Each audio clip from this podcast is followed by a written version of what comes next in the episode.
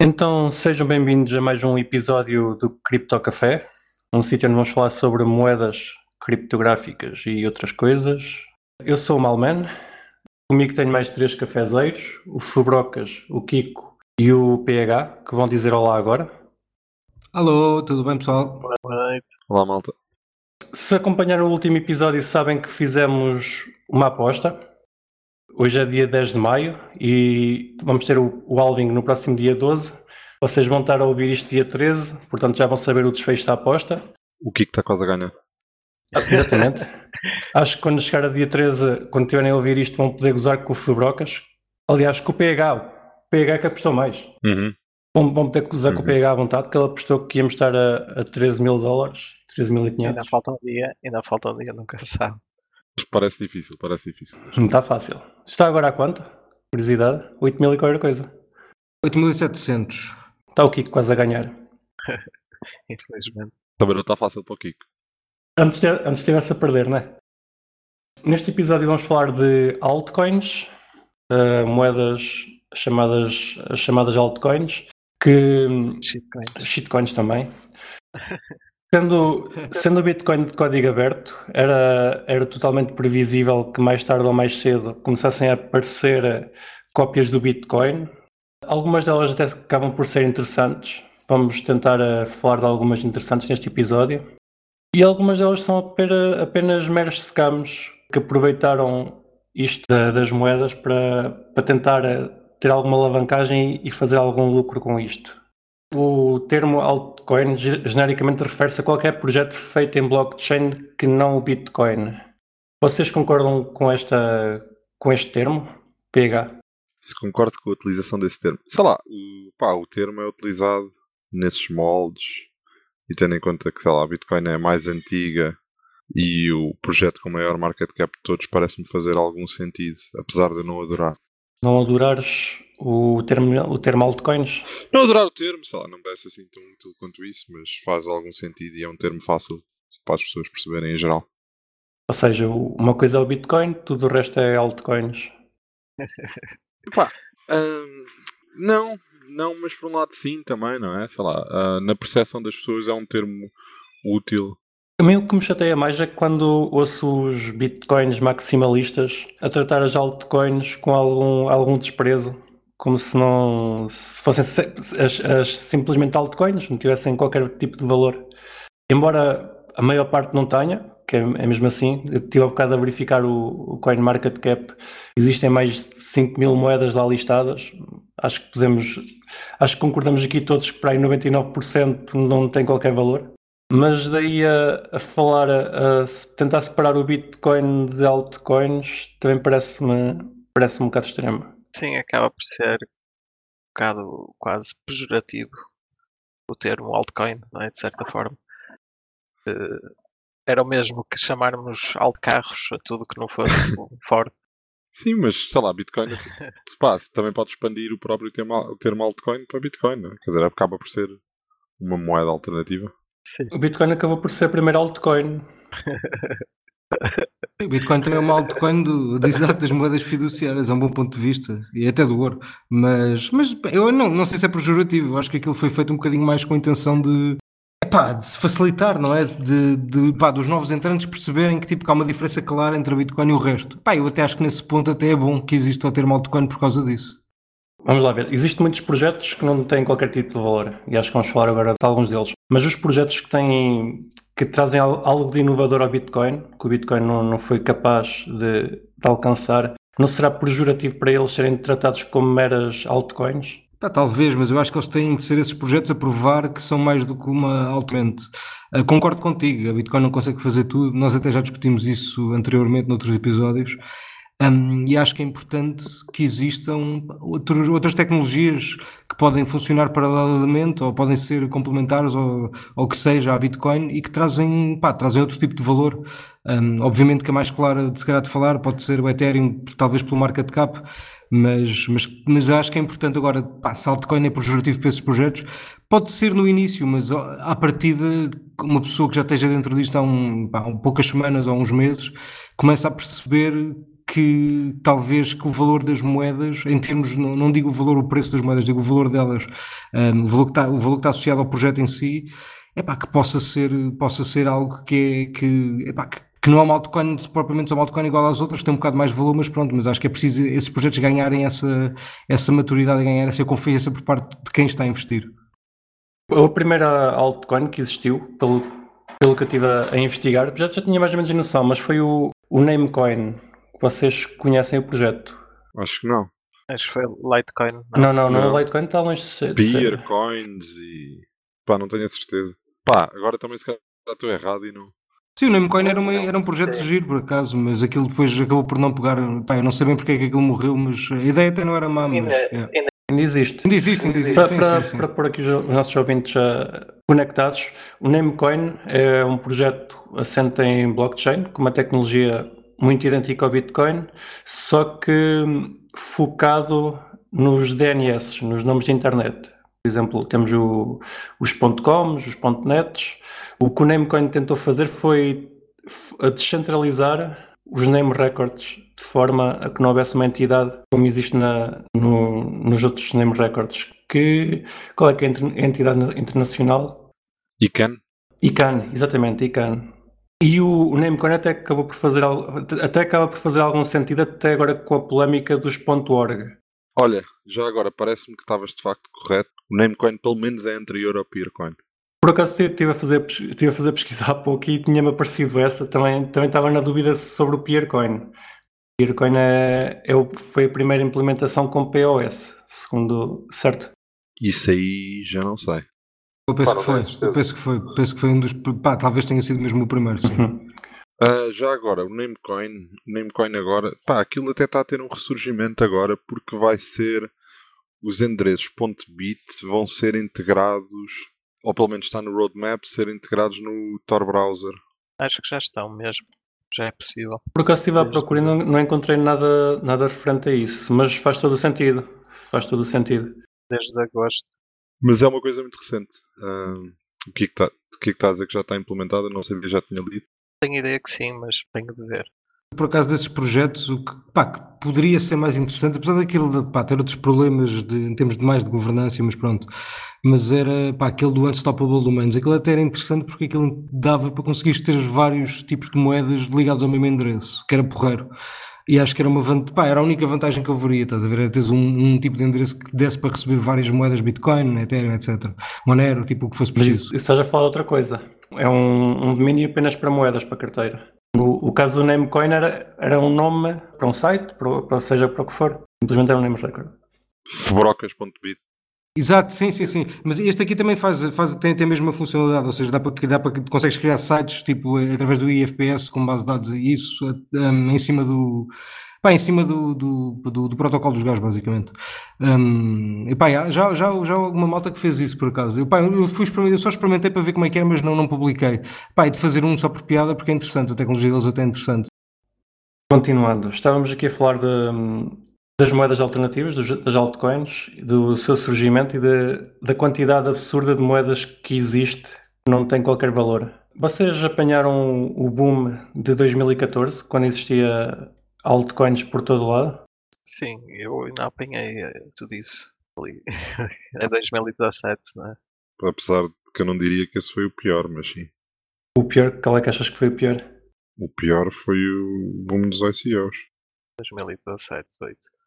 As altcoins começaram por, hum, inicialmente, o que existia era projetos sem, sem grande utilidade, por exemplo, a Dental Coin, a Redcoin, a Redcoin, que hum, não, não deixavam de ser uma cópia do Bitcoin. Algumas delas alteravam o algoritmo de mineração, outras alteravam a quantidade. Houve, houve uma moda que era alterar a- o block time, que era para ter a moeda mais rápida. Aliás, o o Ethereum, o Ethereum acho que acatou um pouco disso, que eles têm um block time de 15 segundos, mas com, com, essas, com essas alterações acabou, essas moedas acabaram por todas deixar de existir, felizmente. Sim, acho que aí, porque é? no fundo as altas aparecem porquê? Porque o Bitcoin obviamente não podia fazer tudo, não é? Põe-se a fazer uma coisa e a fazer essa coisa bem. E, e isso acaba por fazer, mas isso não lhe permite depois fazer uma série de coisas que as pessoas acharam que podiam ou que deviam tentar, pelo menos, uh, fazer com blockchain. Agora, passados estes anos, vemos não é, os projetos que faziam sentido e outros que pá. Por um lado, estamos a dizer que fez sentido existirem essas moedas para ver que não faziam sentido existirem. Sim, quem os pode acusar de não terem tentado, não é? também concordo, acho que sim, acho que nesse ponto especialmente, ou seja, se não tivessem sido criadas tantas, pá, tantas moedas que não servem para nada, um, teríamos se calhar demorado muito, muito mais tempo a aprender tipo, o valor de, pá, do valor do preço, o valor do, do significado de uma coisa, tipo, ter, ter algum fundamento ou não. Ah, ah, quer dizer, às vezes nem sei se isso importa muito, mas pelo menos para quem está a começar a investir, acho que é uma, pá, é uma lição muito importante, talvez. E eu acho que pelo menos por aí é um ótimo propósito que é que, na vossa opinião, faz uma boa altcoin? Tu brocas? Uma boa pergunta. O que é que faz uma boa altcoin? Sabes que eu acho que pá, depende do que tu procuras. Pá, vamos, vamos ver, por exemplo, o que é que poderia fazer o Ethereum uma boa altcoin? Pá, o Ethereum uma boa altcoin significava se calhar ser um, pá, um world computer, tipo conseguir é pá, conseguir processar a informação de uma forma descentralizada, como, como eles sempre pregoaram. Mas, um, por exemplo, pá, se o teu interesse é ficar rico mais rápido, se calhar uma boa altcoin é aquela que aumenta mais rápido o preço. Ou seja, pá, o que, que é que a pessoa está à procura realmente, não é? Eu acho que depende um bocadinho daí. Um, não sei se, pá, não sei se há uma, uma, resposta mesmo certa para isso. Acho que vai depender sempre do teu, do teu valor subjacente. E exatamente o que estás mesmo à procura, basicamente é isso. Yeah.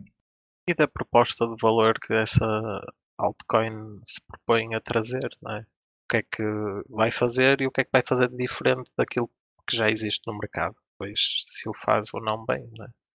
Sim, exato, é um bocadinho por aí, talvez. Um, mas, é, mas é, pois, exato, é, depende mesmo da tua perspectiva, não é? Se tu, se tu queres investir naquilo porque pá, que estás à espera que aquilo daqui a 5 anos faça, produza alguma coisa que não, que não faz hoje e que vai mudar o mercado de alguma forma, pá, sim, uh, pode ser um bom investimento ou não, depende, não é? Como disseste, a equipa pode não, não, não fazer o delivery, pá, pode acontecer mil merdas que, pá, que correm mal. Olha, por exemplo, o Lume, Lume é um projeto que eu até curti imenso, achava que aquilo era porreiro, pá, trazia plasma para Ethereum, eram os gajos que tinham feito o Crypto Zombies, era tipo um um jogo para aprender a programar com, tipo, com, com zombizinhos. E, pá, aquilo estava fixe, era para Solidity, e pá, estava tá, bem feito. Pá, e aquilo tinha tudo, eu achava, pá, isto tem tudo para correr bem, os gajos estão a desenvolver coisas porreiras, pá, e morreu, basicamente. Pá, porquê? Não faço ideia, mas morreu.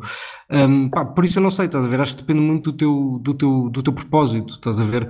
Pá, porque se tens malta que investe numa tecnologia e, pá, e depois perde dinheiro com isso, se calhar eles não vão gostar. Apesar de, pá, de às vezes as coisas correrem mal por pá, 500 razões diferentes não têm a ver com scams nem com nada, as coisas correm mal simplesmente. Um, ou seja, será que o pessoal que está a investir nisto está preparado para isso, para essas perdas, que são um bocadinho talvez emocionais, digo eu, porque normalmente a malta investe uma porcentagem pá, relevante do que ganha nisso. Pá, não sei. Não seria uma altcoin, a melhor altcoin é a altcoin em que tu não precisasses investir dinheiro? Ou seja, em que estivesses nela apenas pela tecnologia? Pá, ótimo visto e concordo 100% com essa approach. Acho que sim, acho que talvez eh, se tu tens a possibilidade. Mas lá está, mas e qual é o custo que tu tens? Estás a ver? Pagas algum preço? Será o que é? O teu tempo? Qual é que seria? Estou a pensar no, por exemplo, no, no caso, voltamos a falar do Monero, que é um, um projeto que, que nós aqui acompanhamos bastante, em que existe bastante pessoas que acabaram por uh, receber Monero por investir na comunidade fazer coisas para a comunidade e serem pagos pelo, pelo sistema, o sistema de crowdfunding que a própria, o próprio projeto criou para, para, esses, para esse propósito. Epá, sim, concordo, mas aí as pessoas tiveram de, de fazer algum trabalho. Tipo, eu concordo 100% sim, com essa approach. Sim. Eu concordo 100% com essa approach. Ou seja, eu acho que o momento melhor para qualquer, qualquer moeda, inclusive a Bitcoin, é quando as pessoas quiserem receber nessas moedas. Epá, acho que aí vai ser tipo a utopia, basicamente. Uh, neste caso, estávamos a falar da comunidade. O que fez o projeto crescer e, e, e, continuar vivo até hoje foi, foi mais a comunidade do que propriamente, se calhar, a tecnologia. Claro que, que a tecnologia é interessante e, e, foi por aí que acabou por ganhar a comunidade. Mas se não existir comunidade, qualquer projeto acaba por morrer. Certo, sim, ou seja, tá, estás a falar um bocadinho do, do pá, de efeitos de rede, mais ou menos, de tipo que, que, as pessoas têm, ou seja, se não houver muitos participantes, o projeto acaba por morrer. Pá, sim, claro, mas, mas repara numa coisa, mas aí a pergunta, o que é que morre? É o preço do projeto? Ou, ou seja, é o preço do token? Ou morre o que é que morre? Não, e também ganha a tecnologia, não é? Tipo, nesse caso, o Monero também propõe-se a fazer uma coisa e o que faz, faz bem e não está à procura de tentar fazer mil e uma coisas ao mesmo tempo. E aí depois acho que atrai, atrai gente, pronto, porque tem uma proposta sólida e é um projeto sólido, é? pelo menos tem, tem, mostrado ser ao fim destes anos. O preço na, nas moedas, eh, seja, seja elas quais forem, até mesmo no Bitcoin, idealmente devia ser indiferente. As pessoas querem usar aquilo para, para fazer um pagamento, seja o que for, e a, a, partir do momento em que tem que comprar para depois voltar a gastar, é indiferente se compras a 100 ou a 1000 ou a 2000. Estás apenas a utilizar aquilo como uma ferramenta. E o, o preço, idealmente, deve, deveria ser uh, o menor das preocupações. E, e, neste mundo das altcoins, muitas vezes é um fator, é o fator que faz a pessoa investir ou não.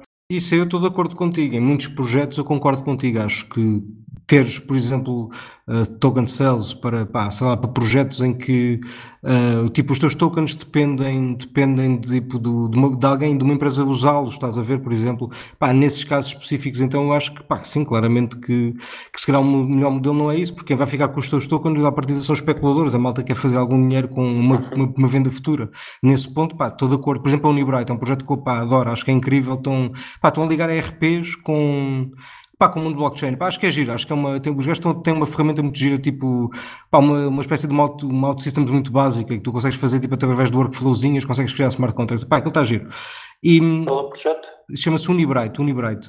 Um, epá, e, mas eu, apesar disso tudo, acho que tipo, pá, os gajos estarem a vender tokens a malta que quer investir, tipo, por investir que não vai utilizar aquilo, epá, será que isso é bom para, para o ecossistema deles? Pá, não sei, não faço ideia, estás a ver? Mas é uma pergunta que eu às vezes faço e que eu concordo 100% contigo, que um, epá, o preço deveria ser irrelevante. Epá, talvez, mas também é difícil, ou seja, vou, pá, eu faço talvez uma pergunta diferente, que é como é que tu te sentirias? Eh, pá, ou seja, vamos, eu vou partir aqui de um pressuposto, que é o seguinte: um, pá, tu podes estar a usar uma certa tecnologia por usar, nesse caso, como tu disseste, se calhar o preço é realmente irrelevante, mas eu também não, pá, não conheço quase caso nenhum de pessoas que utilizem uma, uma, pá, uma criptomoeda qualquer só por, pela utilização dela, para poderem pá, fazer um pagamento qualquer. Pá, não conheço muitas, deve existir, como é óbvio, mas eu pessoalmente não conheço muitas, ou seja, eu parto de um pressuposto que o preço tem alguma, pá, tem alguma relevância para ti, ou pelo menos para as pessoas que estão, que estão, que estão a comprar essa moeda. Sim, mas aí, aí acabavas com as stable, stablecoins, por exemplo, né?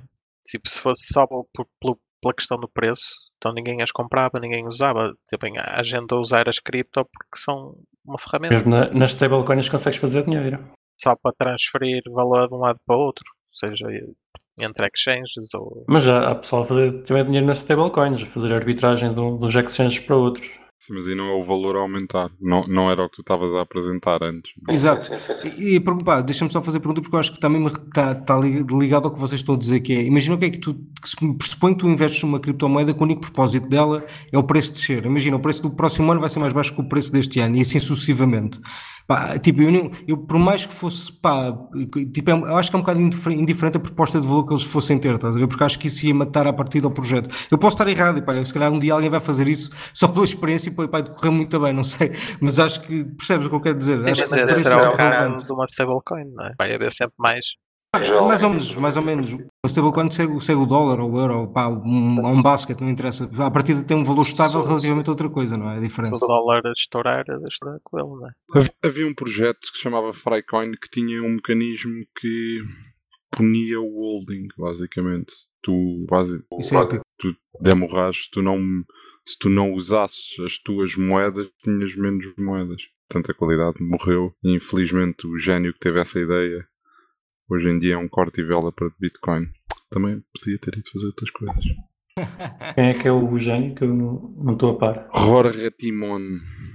Não, não nutre muitas simpatias por, por, esse projeto e por uma série de outras ideias que ele tem. Mas, mas sim, é um corte. Aliás, agora acho que é funcionário da Blockstream, salvo erro. Ui, ui. Mas podem pesquisar. Frycoin. Uhum. Frycoin tinha um mecanismo de hemorragia, a ideia era essa. Era acelerar as transações na rede punindo as pessoas que tivessem a fazer, a utilizar a reserva de valor. O problema é que ninguém está disposto a ter uma. Quer dizer, tu, sei lá, os teus gastos não são constantes. Não é? Hoje apetece comprar uma coisa, se calhar durante as próximas meses não te apetece comprar nada. E entretanto já tens aquela garantia que vais perder valor. Não é? Portanto, as pessoas, pelo menos em relação a outras, outras moedas ou outros ativos, em última análise, quer dizer, partem sempre da expectativa, pelo menos, na melhor das hipóteses, que aumente o valor, mas que na pior das hipóteses, quer dizer, elas não estão, ninguém ou muito poucas pessoas trocarão fiat por, por qualquer, ou, ou mesmo cripto, ou por qualquer outra cripto, sem que tenham a expectativa que pelo menos não vão perder dinheiro, não é? Se tu, se, por, por exemplo, estavas a falar de Monero, se tu apresentares a alguém, ok, Monero, temos aqui, pá, este projeto inacreditável, estás a ver estas coisas, pá, privacidade inacreditável, isto aqui é moeda futuro, mas posso te garantir que vais perder de 50% no próximo ano. Pá, ninguém vai meter um cêntimo. É? A menos que seja apenas para utilização. Sim, mas o que, é que, o que é que é o pelo menos para utilização? Pelo menos para utilização, imagina, tu trocas agora e, e vais usar ao longo do ano, ou é o menos para utilização? Não, estou a falar, estou a falar, estou a falar, por exemplo, se quisesses fazer um, uma compra num sítio que aceita apenas Monero, vais comprar o Monero para, para utilizar instantaneamente e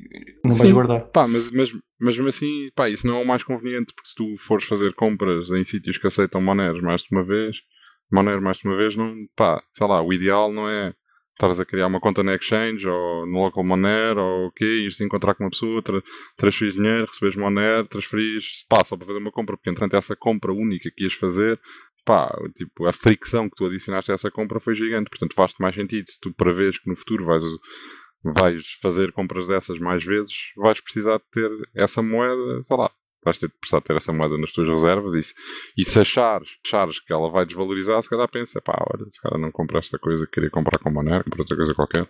Pois é, um bocadinho isso, é, acho que realmente a proposta de valor é importante. Epá, mas lá está, mas o preço, o preço se calhar é a parte mesmo chave de, pá, de qualquer mas, projeto. Digo eu, se calhar. Estavas a falar que não conheces nenhum projeto que tenha, tenha tido valor apenas pela utilização. Acho que foi isso que disseste mais ou menos há pouco. Sim, sim, sim, sim, sim. Contigo, sim. O Bitcoin, a, a, primeira coisa que lhe deu valor foi a. das primeiras coisas que lhe deu bastante valor foi a utilização que ele teve nos dark markets. As pessoas não estavam propriamente interessadas em ter valor em Bitcoin, queriam apenas comprar o Bitcoin para utilizar naquela coisa que queriam comprar. Epá, eu acho que isso foi um use case específico durante um, pá, um período de tempo. Eu não digo que não usem agora para fazer compras de, pá, whatever, para, para que utilizem Bitcoin para fazer compras. Deve, deve haver muita que utiliza. Mas a maior proposta de valor, até tu consegues ver isso pelo número de hodlers, não é? O pessoal que, fica, que compra e guarda. Um, pá, a proposta de valor daquilo é, pá, ok, eu vou comprar isto porque eu acho que daqui a 4 anos o preço é maior. Uh, pá, e para isso é que também existe o halving até, não é? Que temos quase, quase uma espécie de uma celebração religiosa. mas, pá, mas é um bocadinho para isso, ou seja... Pá, eu, eu Pá, eu, eu, eu, aqui, eu aqui discordo um bocado de Furocas, por acaso. Eu acho, pá, eu não, eu discordo dos dois. Eu acho que o Malman está errado em achar que só a utilização é um driver e acho que o Furocas está errado a achar que só a reserva do valor é um driver. Sem, quer dizer, porque eu acho também que sem utilização não há reserva de valor. Eventualmente, se toda a gente odelar, se basicamente se continuar, se continuares a perder serviços onde possas trocar Bitcoin por produtos ou por serviços, ou quer dizer, ou que seja menos utilizável, não é? Tanto para, mesmo, mesmo que as transferências, por exemplo, imagina se, se, se as FIIs dispararem outra vez brutalmente e se mantiverem brutalmente altas durante imenso tempo e tu não tiveres serviço ou produto onde possas trocar e basicamente tiver toda a gente uh, só holding, como tu dizes, e não houver nenhuma tração de utilização.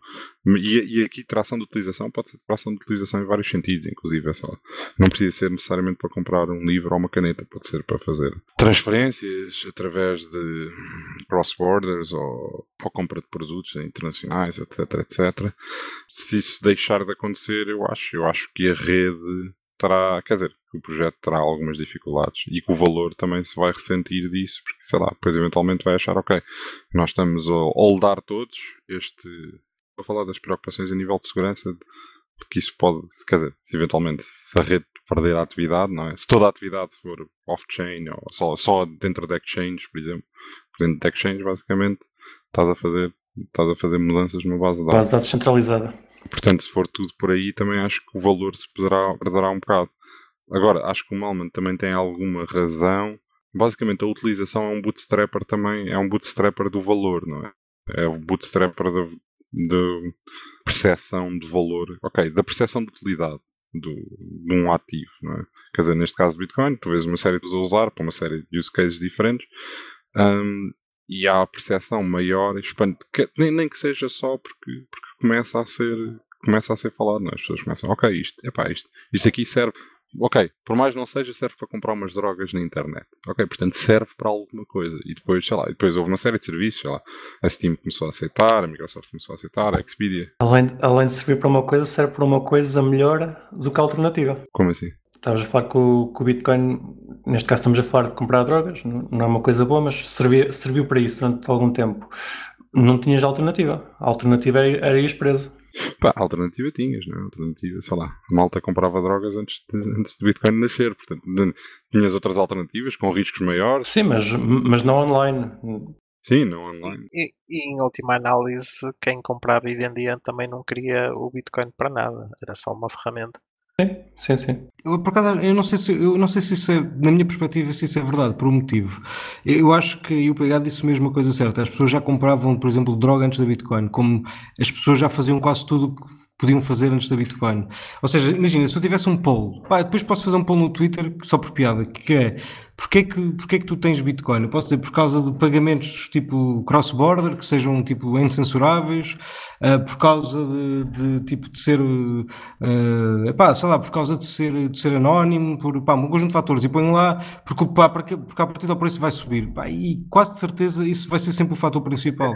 Pá, é o que é, é o que é. Não, não é porque as pessoas são gananciosas nem nada, mas repara, qual é que foi a única coisa que a Bitcoin fez que até a Bitcoin, pá, que eu, que eu saiba, pode ter acontecido obviamente, mas pronto, mas que eu saiba, um, pá, nunca houve nenhum ativo que tenha aumentado, tipo, sei lá, de 0.001 cêntimos para, para quase 20 mil, acho que é tipo, pá, esse ganho, esse ganho percentual foi das poucas coisas que a Bitcoin fez que mais nada no mundo até hoje fez.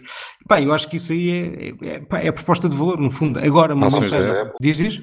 Ações da Apple? Ah, não, talvez não, eu acho que as ações da Apple não fizeram tanto, estás a ver? Desde que começaram até ao ponto onde estão hoje. A Bitcoin foi o ativo que cresceu mais de sempre, basicamente. Ou seja, uh, pá, pelo menos esse propósito eu sei que foi, que foi um fator diferenciador de certeza absoluta. Um, mas agora não, não, significa que o resto da tecnologia não importe. Ou seja, eu concordo que, pá, claro que importa. Agora, em todos os momentos que a Bitcoin que mais cresceu, pá, foi simplesmente porque o preço aumentou. O preço aumentou, mais pessoas queriam comprar e o preço aumentava mais porque havia mais compradores do que vendedores. Tipo, foi isto, basicamente.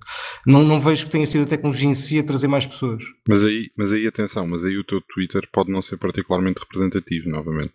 E o facto no teu, no facto no teu Twitter só teres malta que está a comprar. Concordo, concordo comprar para beneficiar disso, não quer dizer que eles não estejam, de uma certa forma, a fazer leeching do valor que os outros providenciam. Porque, atenção, o facto de estar a ser utilizado não só, não só expande, uh, quer dizer, obviamente a própria utilização, mas providencia mais liquidez ao mercado, não é? E providencia velocidade ao dinheiro, que é algo que que, quer dizer, os meros hodlers que se calhar no teu Twitter não, não providenciam, não é? O facto deles estarem, se toda a gente tiver a hodlar, não há mercado. Não há, quer dizer, as liquidez no mercado, uma moeda precisa de um mercado particularmente líquido também, não é? E, obviamente, os especuladores, e aí eu há bocado também discordei, o que é que um especulador pode fazer num projeto de altcoins, e aí discordo do, dos dois um bocado, eu acho que os especuladores, apesar de tudo, têm, têm um papel interessante, que é a providencial liquidez, não é? Porque agora imagina, sei lá, o Kiko quer comprar 40 impressoras 3D e quer trocar, sei lá, pode ser Monero, Bitcoin, sei lá, a moeda que ele quiser por isso.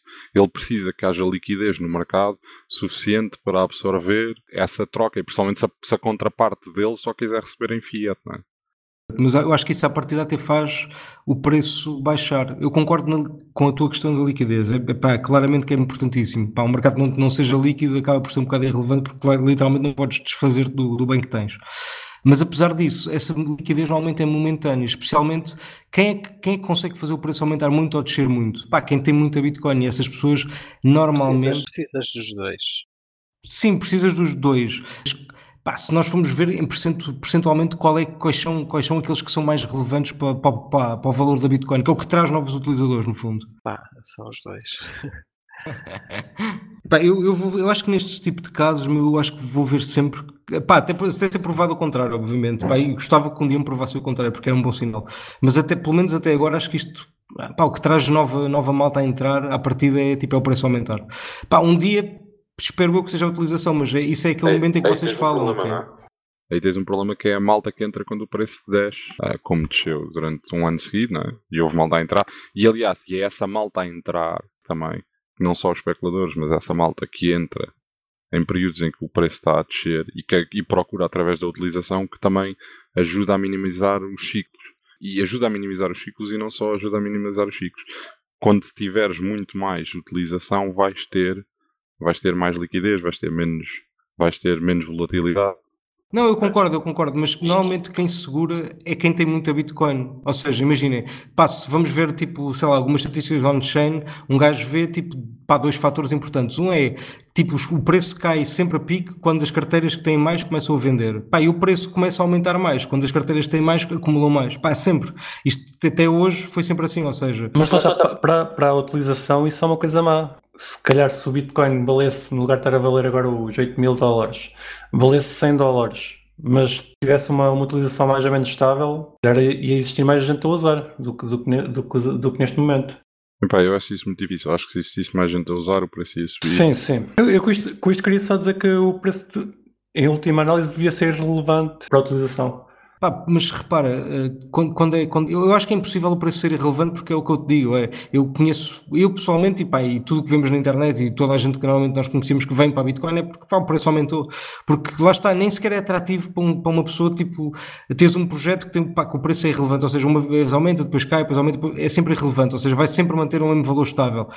É pá, se tiver pouca volatilidade, duvido muito que funcione, a não ser que seja uma stablecoin, mas isso é porque está associado a outra moeda, lá está. Se não for esse o caso, pá, duvido muito, mas eu aí discordo, eu aí discordo do Malman por uma razão. Eu acho que era impossível a Bitcoin ter mais utilização do que tem hoje em dia a um preço muito mais baixo do que tem hoje em dia. E voltamos outra vez ao, ao exemplo que deste há bocado que eu acho que tem um problema.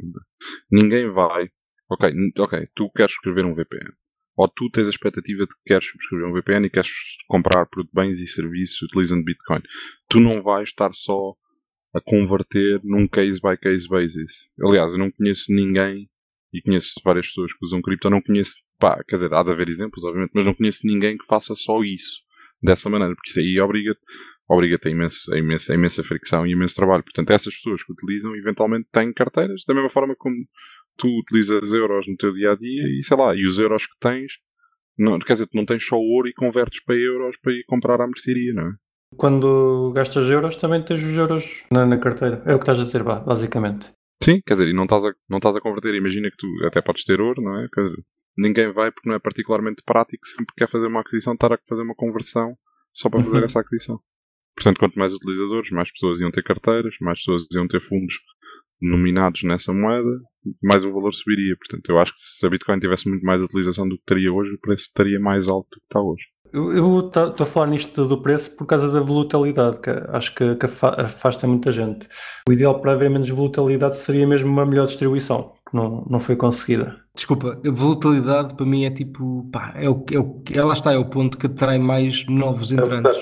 Nem, nem a mim, é tipo, é toda a gente, é a volatilidade, porque quando a Bitcoin, pá, quando o mercado da Bitcoin se chegar lá e tiver, sei lá, 10 ou 20 trilhões, é pá, em, em dólares, por exemplo, pá, duvido que, que a gente tenha volatilidade tipo de aumentar o preço 100% num dia ou descer 100% num é, dia. É, é, tudo, é tudo uma questão de porcentagem. Exato, exato, exato, exato, exato. Entretanto, acho, acho que vamos mudar este, o nome deste episódio para O Preço Interessa.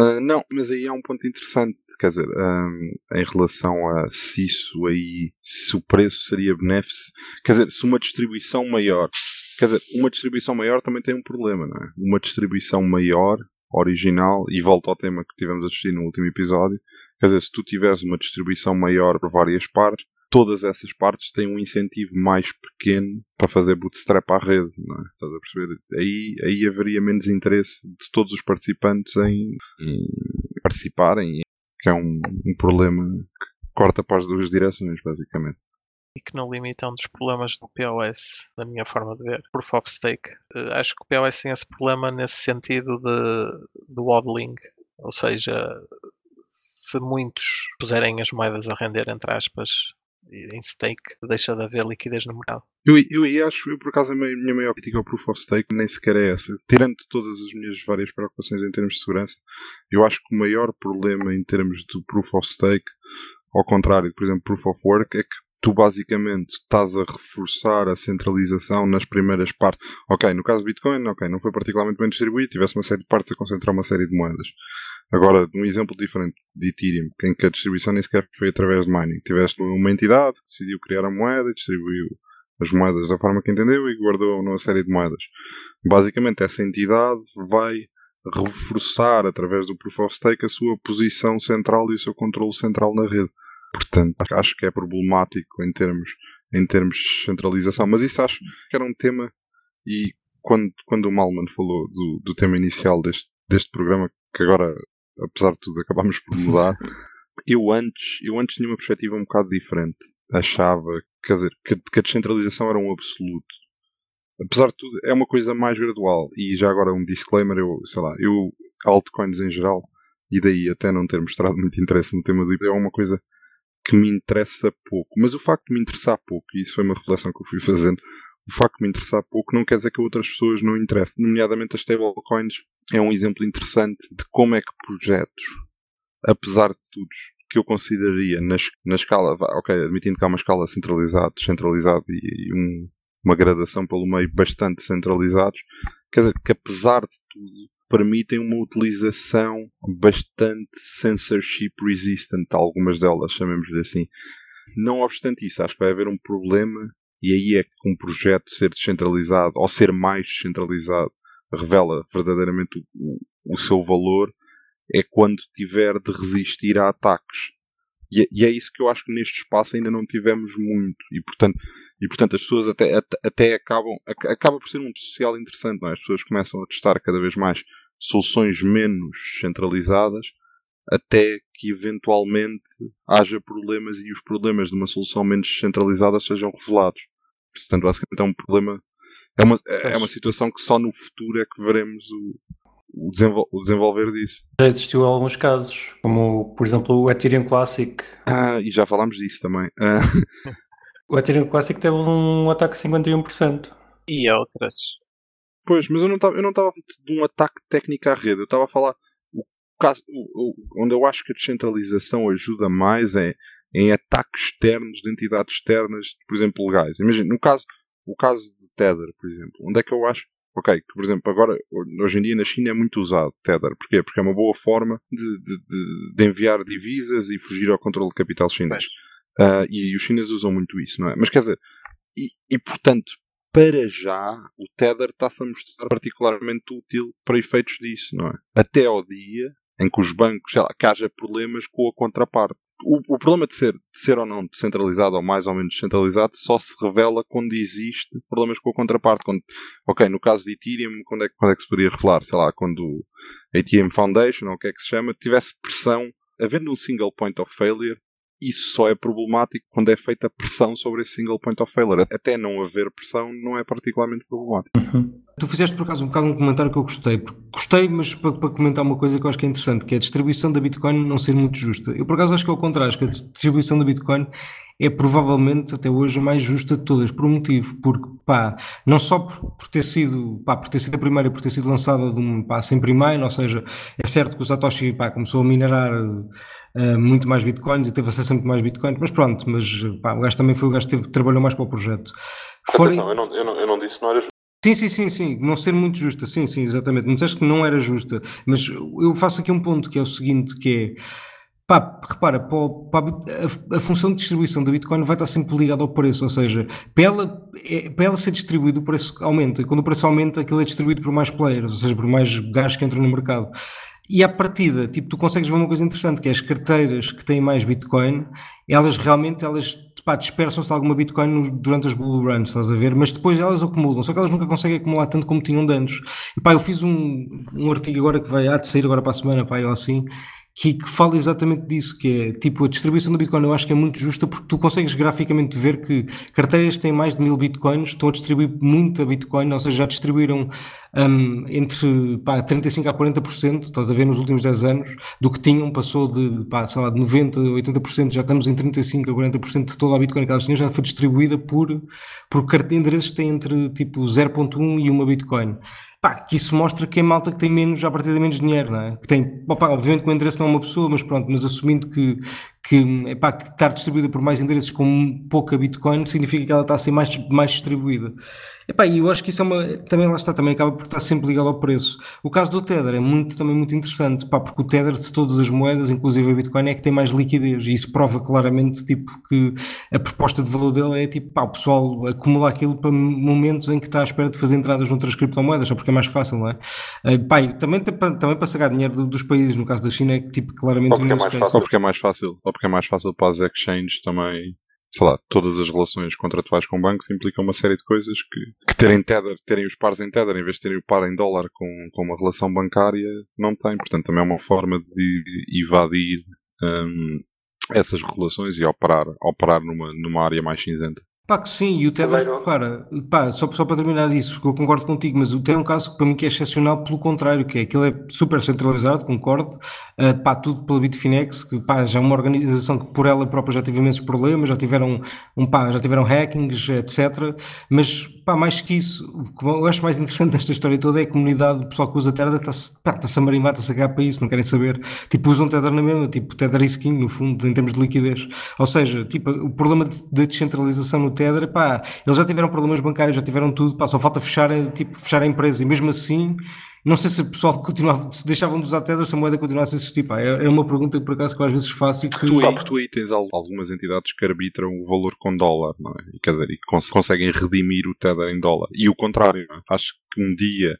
que essa ligação fosse quebrada, quer dizer, acho, acho que se ia esvair, porque também aí as próprias exchanges que circulam à volta desse universo iam ser as, as primeiras interessadas em, li, em livrar-se, quer dizer, porque as exchanges, mesmo que não seja por mais nada, mesmo que não tenham esse asset no, nas reserves delas, recebem em termos de FIIs, não é? Portanto, onde estar a receber uma série de FIIs denominadas em Tether. Portanto, no dia que isso acontecesse, acho, acho que teriam todo o interesse em despejar todo o Tether que conseguissem a maior rapidez possível. E já agora, só para esclarecer uma coisa, eu não, eu ao contrário, eu estava a responder, eu estava a responder ao Malman, eu, eu não acho, eu não fiz considerações sobre a justiça ou não da distribuição da Bitcoin. O Malman é que estava, o Malman é que estava a propor, sido eu. o Malman estava a propor, o Malman propôs qualquer Desculpa, coisa do então. género como se fosse mais distribuído teria sido melhor. E eu, eu, eu, eu até discordei. Acho, acho que, que se tivesse sido mais distribuído, chamemos-lhe assim, ou quer dizer, que mais partes tivessem um valor mais pequeno numa fase inicial, seria mais difícil fazer o bootstrap à rede. Acho, acho que haver players interessados desde o primeiro momento, isso é ter skin in the game, não é? Quer dizer, é estar, estar muito investido num asset e no futuro desse asset, individualmente, quer dizer, o incentivo individual de cada uma dessas partes torna-se maior para o sucesso desse projeto. Quer dizer, da mesma, da mesma forma, Malman, imagina o seguinte, tu tens uma empresa, tu e 200 pessoas têm 0,5% de equity dessa empresa. Pá, e é um projeto muito duvidoso. Pá, se calhar, se calhar não te vais dedicar muito. Agora, tu imagina que na mesma situação tens tipo 70% de equity dessa empresa. O projeto continua a ser muito duvidoso. É pá, mas estás todo enterrado nesse projeto, se calhar vais, vais te dedicar mais. Querem voltar um bocadinho às altcoins? Vamos. Qual é para vocês o melhor projeto em termos de descentralização, além do Bitcoin? Kiko, queres dizer alguma coisa? Pá, acho que nisso o Monero o Monero é um bom exemplo da forma que faz basicamente tudo, de forma mais descentralizada possível, com a quantidade de atribuidores que tem e acho que a comunidade faz um bom trabalho. Existem outras, não estou a dizer que é a única, não é? Mas uh, em termos de descentralização, uh, duvido que haja. É o terceiro projeto com mais contribuidores individuais no, no GitHub. Exato. Eu acho que para mim seria, pá, talvez Ethereum. Não só. Sim, pois, exato. Não é que eu diga que Monero, que é mais ou menos. Epá, depende, eu acho que Ethereum pode, poderia, talvez, na minha visão, ser um bocadinho mais por um motivo só, porque não é só pessoas a contribuir, mas é também tipo organizações, tipo projetos diferentes que usam Ethereum para mecanismos deles, estás a ver, DeFi, o etc. O ecossistema, exato, o ecossistema maior. Mas o Ethereum, ok, tem, tem esse, isso de positivo, mas por outro lado, na minha opinião, está extremamente centralizado numa pessoa, que é o Vitalik. Sim, pelo menos na Foundation, não é? Mas... Sim. Ou seja, no caso do Ethereum, se imagina que, o Vitalik simplesmente desaparece do mapa. Era a melhor coisa que podia acontecer ao Ethereum, acho. Era, eu, também, eu também acho que sim. Eu, sinceramente, eu, por acaso, nisso até sou de desacordo. Acho que, tipo, pá, se o gajo não pá, saísse, era. Estava a falar de desaparecer no mapa, mas era numa, numa questão má. Tipo, falando de outra forma, imaginamos que o Vitalik começa a ter ideias um bocadinho menos ortodoxas. Uh, da forma que o projeto está tão dependente dele. A comunidade pode sempre fazer um for, não é? Exato, e, pá, e já viste isso com o clássico, e nem é só isso, e tu, por exemplo, agora no, no Ethereum 2.0, tipo, os gajos vão, quando vão agora lançarem Proof of Stake, Aquilo é interessante porque os gajos tiveram, desenvolveram dois tipos de proof of stake diferentes por desacordo mesmo, porque o Vlad, um dos developers lá dentro, não concordava bem com a approach que os gajos estavam a tomar no proof of stake, e então os gajos têm dois, é tipo o Casper e, pá, e é outro, agora não estou a lembrar. Mas vamos ter dois Ethereums? Eu acho que se calhar vamos ter três até. Não, eu, pá, pois não sei, eu, eu acho que isso não vai, isto não vai dar, tipo, não, não vai forçar tipo, a rede a ter dois, dois Ethereums diferentes. Pá, mas sei que eles estavam a desenvolver tipo, dois tipos diferentes por desacordo mesmo. Agora, pá, não que é que isto vai dar, não faço ideia. Sei que aquilo, pá, de ter, já tem testnet, ou há de ter agora testnet proximamente, por isso um gajo há de experimentar, para poder experimentar para ver como é que funciona. Mas, pá, se o Vitalik é muito importante, pá, sim, pelas, pá, pelas coisas que ele diz, pela participação dele, é um gajo importante ainda no projeto, mas eu acho que é mais pelo contributo, pá, as opiniões dele, pá, não sei se são muito importantes. É o que digo, se calhar se o gajo começasse a ser a atacar a rede de alguma forma, tipo de governança, etc., que as pessoas não concordassem, pá, acho que faziam um hard fork e tipo, ou iam para o clássico, whatever. Eu aí por acaso discordo, que eu acho que os hard forks, como medida de, de governança, são terríveis na realidade. Isso, isso é apresentado como uma solução, solução em série de projetos neste espaço e eu acho, em última análise, é uma grande ilusão. E no caso de Ethereum ainda é muito mais grave do que, do que no caso de Bitcoin, por exemplo. Quer dizer, tens uma série de contratos a correr numa chain, quer dizer, há toda uma série de expectativas, portanto, quer dizer, há sempre um interesse muito grande em manter-te no status quo. Já, mais, mais não seja porque acho que é parte da natureza humana também. Há alguma aversão ao risco, principalmente quando envolve, quando, quando estas redes envolvem valores cada vez maiores em termos, em termos financeiros, a aversão ao risco aumenta. O, o que por um lado é bom, mas que por outro lado, na minha opinião, torna, torna esse mecanismo de governança que é muitas vezes apresentado, ok, isto se algum dia correr mal, faz um hard fork e a malta vai uh, para o outro lado. Eu, eu, acho, eu acho que isso, a possibilidade disso acontecer é muito reduzida em qualquer projeto grande porque, por causa disso, que, porque há um interesse muito grande há um interesse individual muito grande em, em manter no status quo. Portanto, a, a, diferença de valor teria de ser abismal. Portanto, se for ok, aquele projeto é entendido como sendo gradualmente superior. Pá, nunca vai acontecer. Tinha de ser uma coisa, pá, tinha de ser uma coisa, sei lá, o Vitalik tinha de fazer uma coisa no código, basicamente, que criasse o, o teu computador assassinava também da noite, basicamente. Acho que só aí é que haveria um hard fork e que a malta, e que a malta mudaria de chain. Portanto, eu acho que o Ethereum pode basicamente Acho que as redes, a partir de certa altura, podem fazer a, a merda toda que quiserem.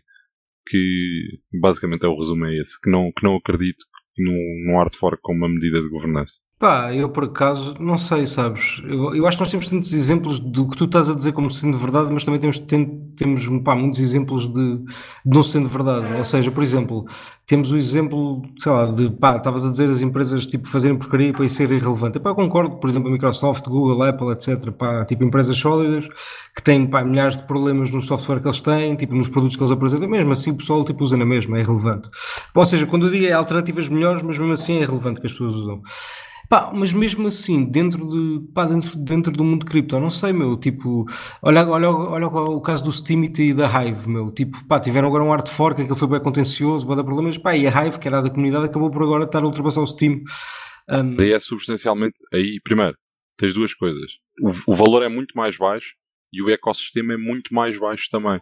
Portanto, há muito menos empresas, barra entidades, barra pessoas dependentes numa implementação em específica, não é? Eu, eu ah. concordo, eu concordo contigo, concordo contigo. Por exemplo, olha, o exemplo, o exemplo, por exemplo, e agora, e agora já, que, já que afinal isto acabou por ser um episódio sobre Bitcoin, bom exemplo, independente, independentemente de.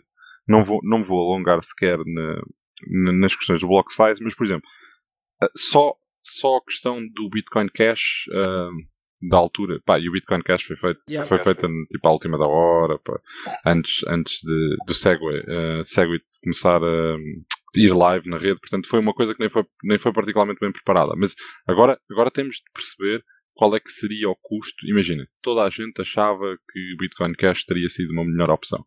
ou, ou, ou razoavelmente, razoavelmente uma melhor opção. O que é que isso implementava? Todas as exchanges tinham de mudar a implementação dos daemons estavam a correr, tinham de mudar o código. Pá, imagina que tens uma, um, uma rede de ATMs, por exemplo. Aí tinhas de mudar uma série de coisas. Imagina que és um processador de pagamento, tens de mudar uma série de coisas. Portanto, quer dizer, há um incentivo muito grande para tu te manteres no status quo, mesmo que tu achasses, mesmo que tu achasses, mesmo que as partes todas individualmente achassem que Bitcoin Cash era melhor, por exemplo, o impacto que isso tem no ecossistema é tão grande que o incentivo de cada uma dessas partes para mudar, a menos que haja um esmagador interesse, não vai acontecer. Portanto, eu acho que é tipo uma bola de neve. Sim, mas tu tocaste no ponto certo. Pá, imaginei que todas as exchanges tinham um bué Bitcoin Cash. Pá, vamos assumir que isso tinha acontecido.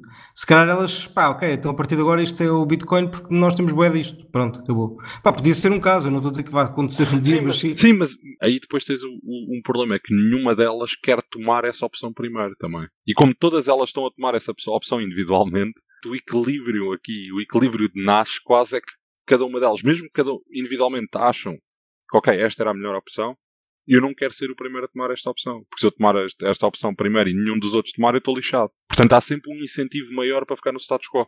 As empresas que apoiaram o Bitcoin Cash acabaram por ser bastante queimadas na comunidade. Bastante. Bitmain, o Shapeshift acho que também foi uma delas, o BitPay. Quer dizer, apoiar algumas delas, pá, quer dizer, a Bitmain mais do que as outras. As outras nem foi particularmente, e, e mesmo, mesmo caso Shapeshift não foi propriamente apoiar. Isso aí depois já foi o 2x, que já é outra conversa. Mas aí é outro exemplo, outro exemplo bom a defender a minha teoria, acho eu, basicamente. Teres, teres, um, teres um player como a Bitmain a lutar contra todos, não é? Que o equilíbrio basicamente vai te lixar sempre a ti. É um bom exemplo para no futuro ninguém repetir o que a Bitmain fez. Ninguém apoiar nenhum hard fork. Sim, mas eu acho que depende, pá, depende imenso do, do, pá, do valor e de, de quanto é que tu tens do quê, estás a ver? Porque eu acho que essa é, é muito, mais, é muito mais lucrativo para uma empresa, se calhar, se todas tiverem pá, algum tipo de conluio ou se todas concordarem numa coisa, mudar a percepção das pessoas do que perderem, perderem esse premium, estás a ver? Ou seja, é, eu o, quando... o, o, problema é que no dia zero, no dia zero tu tens, admitindo que tudo é igual, no dia zero tu vais ter exatamente a mesma quantidade dos dois. Pá, sim, mas, mas repara, nós já tivemos num ponto, pá, isto é estúpido, quase, isto é quase ridículo dizer, mas tipo, a verdade é esta, nós tivemos quase num ponto de, de flipping de Ethereum com Bitcoin, que é, pá, que faz sentido, claro que não, tipo, não faz sentido nenhum, mas tipo, teve para acontecer, teve muito perto de acontecer, pá, isto é, tipo, as coisas fazem sentido, pá, acho que não, eu, tipo, o meu ponto é sempre esse, é, não tem de fazer sentido, mas se houver um se houver alguma, algum, passa, algum desejo, digamos, e oportunidade no, no, no fundo, pá, que houve. Já tivemos, como disseste bem, da Bitcoin Cash, que pá, que não teve perto, atenção, no, no caso da Bitcoin Cash não teve assim perto nem nada. Mas pronto, mas pá, é perigoso. Bem, ainda, ainda, foi a 0,5. Sim, ainda foi, sim, exatamente, ainda foi a 0,5, pá, pronto, é perigoso. Pá, não, não era bem, bem perigoso ainda, mas pá, se calhar 07, 08, 09, aí sim um gajo já estava assustado. Aí, aí pá, aí sim, se calhar. Sim, sim, sim, bastante. Mas, mas deixou dúvida, isso, isso, é um ponto que é importante. Ou seja, pá, vamos supor que havia mais uma ou duas exchanges na altura que tinham, por acaso, tinham um da Bitcoin Cash e por acaso, lá estás a ver, é uma suposição, mas podia acontecer e nesse caso, se calhar tinha, tinha acontecido mesmo isso, estás a ver? Agora, durante quanto tempo? Eu, nesse ponto, vou concordar contigo. Eu acho que isso é momentâneo. Mas, pá, eu honestamente eu não, me lembro, eu não me lembro de nenhuma exchange a ter essa posição na altura. Não, mas o, o que estavas a dizer de, de uma exchange ter. Um ter, ter muito, muito Bitcoin Cash é um pouco o que o PH estava a dizer, que hum, eles começam exatamente com o mesmo dos dois. Não tens uma com mais uma, uma moeda que a outra. Quando, quando há um fork, passas a ter, tinhas uma moeda, tinhas um Bitcoin neste caso, tens um Bitcoin, tens um Bitcoin Cash. Não, não tens um incentivo maior para qualquer uma delas. Sim, sim, eu nem eu concordo. Eu até sou um bocadinho contra a minha proposta de valor. estou apenas a dizê-la porque Pá, acho que não consigo prever tudo o que elas poderiam pensar ou fazer, estás a ver? Ou seja, pá, vamos supor que, o Bitcoin Cash aconteceu e elas, pá, um conjunto delas importantes começavam a pensar, espera aí, nós podemos aprender uma lição com isto, é se estivermos um bocadinho mais organizadas, é mais fácil mudar a percepção das pessoas que estão a usar a nossa exchange. Pá, isso podia acontecer no futuro, estás a ver? Pá, eu acho que nunca vai acontecer e contra mim próprio falo, pá, não, tenho, tenho muito dinheiro nas exchanges, não, mas tem algum na mesma, como é óbvio. Uh, pá, prefiro correr esse risco de lá e se calhar que poder convertê-lo mais facilmente, ou seja, eu contra mim próprio falo, porque acho que isso nunca vai acontecer, mas lá está, podia acontecer, digo eu, não é? Atenção, eu só estava, eu só estava, e isto aqui basicamente perdemos, perdemos aqui um bocado a navegar, mas eu só estava a levantar as minhas sérias reservas de que isso seja um mecanismo de governação sério e com algumas possibilidades de impacto futuro. Projetos pequenos, acho que sim. Acho que quanto maior o projeto se torna, mais difícil é. Porque vais ter sempre, basta que tenhas uma parte muito vocal a defender a parte antiga para que o projeto antigo e que, e que essa parte seja mais ouvida do que a outra, por exemplo, para não teres.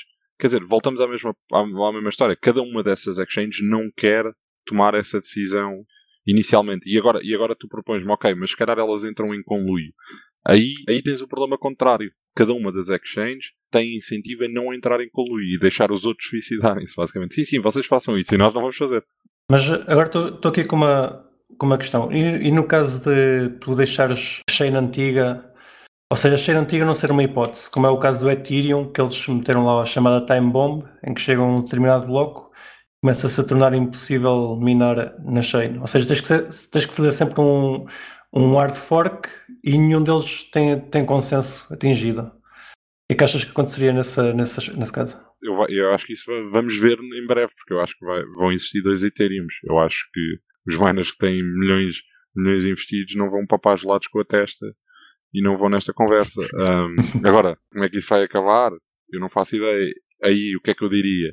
Diria que a chain que se vai projetar como status quo, neste caso, a Proof of Stake, vai, vai ser a que vai vencer porque é que tem a Foundation por trás e, a maior parte do ecossistema por trás, diria eu. Agora, se isso aí vai ser fácil e assim, sem problemas, acho não. Acho, acho que os miners não vão, não vão nessa conversa e vai ser. Pá, vão ser desenvolvimentos interessantes e se calhar uma coisa para nós descobrirmos noutro, noutro episódio. Ele vai ser merge não é? Durante um tempo. Merge que vai, vai, vai ser mineração e proof of stake? Sim, acho que durante uns tempos e depois era o que estava, foi o que eu percebi quando vi o, o roadmap. Já, já criaria algum incentivo para os mineradores serem obrigados a. Quer dizer, não sei. É, é como o PH está a dizer. Cá, cá estaremos para, para comentar na altura certa. Sim, supostamente já não falta muito. Sim. e com isto, se calhar, terminamos o episódio por hoje, que falámos muito de altcoins. Bitcoin Cash, Ethereum, Bitcoin também é uma altcoin. Eu, disse logo ao início que o Bitcoin era, tinha sido a primeira altcoin, portanto não fugimos. Sugiro que no próximo episódio falemos de scams, que, que ficou por falar hoje, seja altcoins que se, tenham sido perfeitos scams. Olha, por acaso eu tive, é, pera, eu tive aqui um, um request recentemente de um dos nossos ouvintes. Aliás, não foi bem um request, e já que vamos falar em scams, no, no, próximo, no próximo episódio, ele partilhou comigo um conceito novo, que se calhar vou deixar assim no ar, para pensarmos um bocado para o próximo episódio, que é andam aí uns projetos interessantes com downstream structures. E, e, com, esta, com esta me fico. Foi um ouvinte nosso que partilhou isto comigo. Eu não sei o que é, mas pelo nome parece-me parece promissor. Downstream. Se eu ganhar dinheiro, eu quero. É o futuro.